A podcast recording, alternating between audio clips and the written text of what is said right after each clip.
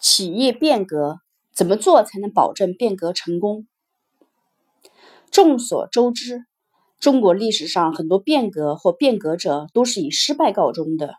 比如商鞅变法，虽然其改革主张和措施大多被保留，但商鞅却被车裂而死。王安石变法，变法失败，王安石隐退病逝。毛泽东的变法变革是以暴力枪改。枪杆子换来的革命成功，而不是通过对现有体制的变革。中国两千多年的封建体制和历史步伐，无一不是以改朝换代的方式前进的。国人可以向暴力屈服，去着于制度创新。同样是变革，为什么日本的明治维新能够变革成功，而中国的洋务运动、戊戌维新却以失败而告终？当我们用历史的眼光对变革进行分析，分析变革为什么失败，在什么条件下能成功时，才会比较客观的找到根本原因。由于变革涉及到组织内部权和力的博弈斗争，当保守和变革的力量均衡时，变革必定失败，除非变革的控制权在当权者或力量悬殊巨大的主要利益团体手中。当守旧保守势力处于绝对支配地位时，守旧思想根深蒂固，就会在很大程度上阻碍改革的实行。同时，利益团体不愿意放弃既得利益，千方百计阻挠变革，变革也是不可能成功的。在微观层面，从企业维度来看，为什么柯达的数字化变革、联想的多元化变革都失败了？而华为三十年的成功是走在变革成功的路上的，这里面究竟有什么可以借鉴的经验？笔者在阅读大量华为变革案例，并以身试法华为的变革后所得到的感悟，在此将变革成功的关键要素梳理出来与大家分享。一，首先，这个变革必须是由公司实际权力控制人所倡导的。华为发展史上的变革，如人力资源管理、集成产品开发 （IPD）、供应链管理 （ISC）、集成财经服务 （IDS）、财经服务 （IFS），都是在任正非的倡导和亲自督导下变革成功的。而我尝试在华为终端团队进行采购和供应链管理的变革时，却遇到极大阻力。同样都是华为，为什么任老板倡导的行，我倡导的就不行？显然是因为我和任老板角色的巨大差别。任老板是公司的权力控制人，企业组织中的所有人都会屈服于权力。当变革自下而上时，一定不能成功；而变革从权力主导者从上往下传导时，这种变革就具备了权力遵从和成功的必要条件。可惜。在当下中国，像任老板这样有强烈危机感、主动向自己开刀的企业领袖并不太多。难不成是中国的营商环境太容易让企业存活了？人的本性是追求稳定和舒适，很少有人愿意离开舒适区。主动放弃舒适区的人，一定是一个不同寻常的人，有追求的人。二，将变革制度化。变革应该是企业运行发展和企业内部变革制度的一部分。比如，华为曾经将变革和业务流程重新纳入华为基本法，重整纳入华为基本法，确定对原有业务流程体系进行简化和完善，是我们的长期任务。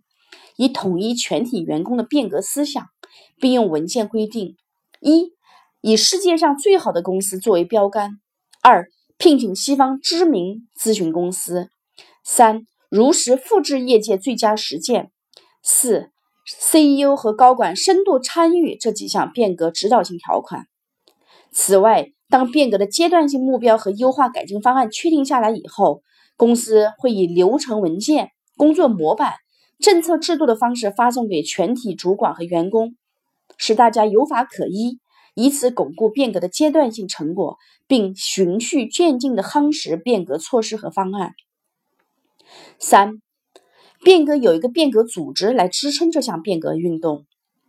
在华为内部，华为有常设的变革指导委员会 （IC），有变革项目管理办公室 （PMO） 和变革项目组。这三个层级的变革组织，最高层的变革指导委员会顾问由任正非或轮席 CEO 担任，确保变革项目的战略方向和变革方案的有效落实。咨询公司或第三方顾问拿到大老板的尚方宝剑，在采取和实施变革方略时就省时省力多了。因为中国就是一个官本位、权力主导的社会，人治的成分远远大于法治。没有权力和大人物的护驾，在中国办事是万万行不通的。四，各部门的一把手必须参与进来。对于阶段性目标，在变革决策后迅速落地、有效实施。将变革项目的成功与否纳入各部门一把手的 KPI 绩效指标考核中。比如，为了实施阶段性目标变革方案，华为就会成立一个跨部门的项目团队，项目成员由各部门的一把手充当。公司会另外安排候选人接替他们的日常工作。一旦变革方案实施不下去，这个部门的一把手可能会丢掉乌纱帽，被下岗。大家心知肚明的知道经济学原理，公共的悲剧。管理者真正的偏好是扩大统治范围，而不是维护所有者权益和利益。如果变革革掉了管理者的统治范围及权利，他必然会抵制和抗拒。但是如果涉及到他的生死存亡，位置不保，其他一切就都是浮云了。用这种招数管变革，变革当然灵验了。五。各部门一把手带头遵从。一个公司的文化是由创始人营造出来的，而一个部门的文化是由部门一把手、实际负责人带出来的。比如，华为有一些部门领导开会迟到，动不动就指责骂人、不回邮件，官僚搞特权、特殊待遇，他的团队也一定有这样的毛病。因为人的本性就是模仿，上行必下效。要想改变一个部门，一定是从这个部门负责人开刀。只有改变了这个头，才有可能改变这个部门的团队。华为的任正非是变革的发起者、执行者，是变革基因的奠定者，更是首当其冲的遵从者。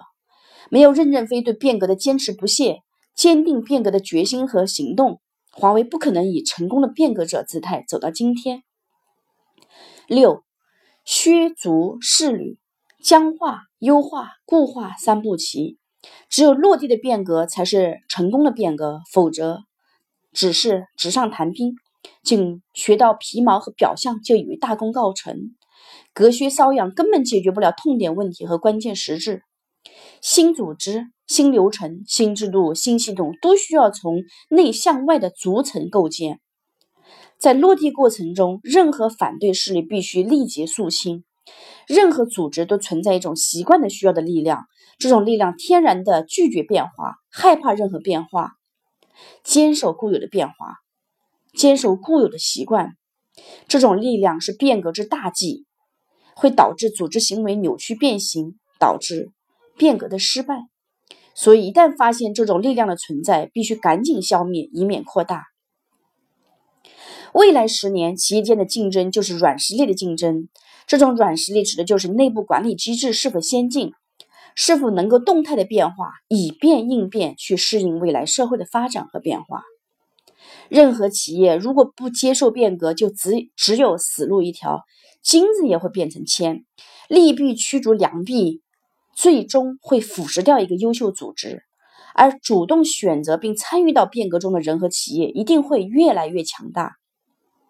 希望以上变革宝典给中国企业主和企业管理者带来启发和帮助。